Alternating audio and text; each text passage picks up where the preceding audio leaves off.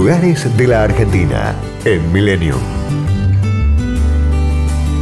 Dentro de la localidad de Capitán Solari y en el centro de la provincia se encuentra el Parque Nacional Chaco.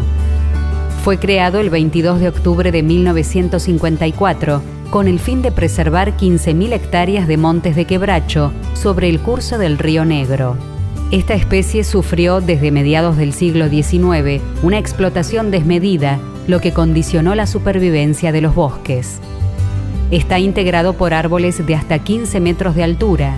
Se hallan especies como espina corona, guayacán, lapacho, algarrobo y quebrachos blanco y colorado, ejemplares con una antigüedad superior a los 500 años. En el estero Panza de Burro se pueden observar camalotes, aquellas plantas que logran tener sus raíces asentadas en el fondo, pero sobresalen el nivel de las aguas. Los madrejones que se forman en el antiguo cauce del río Negro, las cañadas y los bañados del Panza de Cabra suman diversidad a los ambientes acuáticos y son el hábitat de peces, anfibios y otros pequeños animales, alimento de aves como cigüeñas, garzas y espátulas rosadas. Abundan zorros de monte, guasunchos, pecaríes y especies amenazadas como el oso hormiguero, el lobito de río, el aguaraguazú, el tapir, el mono aullador y el loro hablador.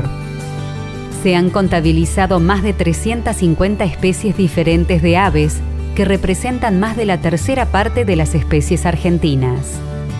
El parque tiene un centro de interpretación, zona de acampe, senderos peatonales junto al río Negro y vehiculares a las lagunas del norte, Yacaré y Carpincho, del Quebrachal y Mirador del Bañado, y el que conduce a la laguna Panza de Cabra. Parque Nacional Chaco, el área de protección del quebracho.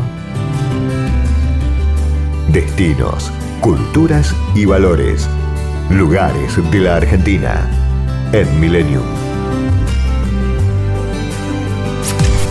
Podcast Millennium.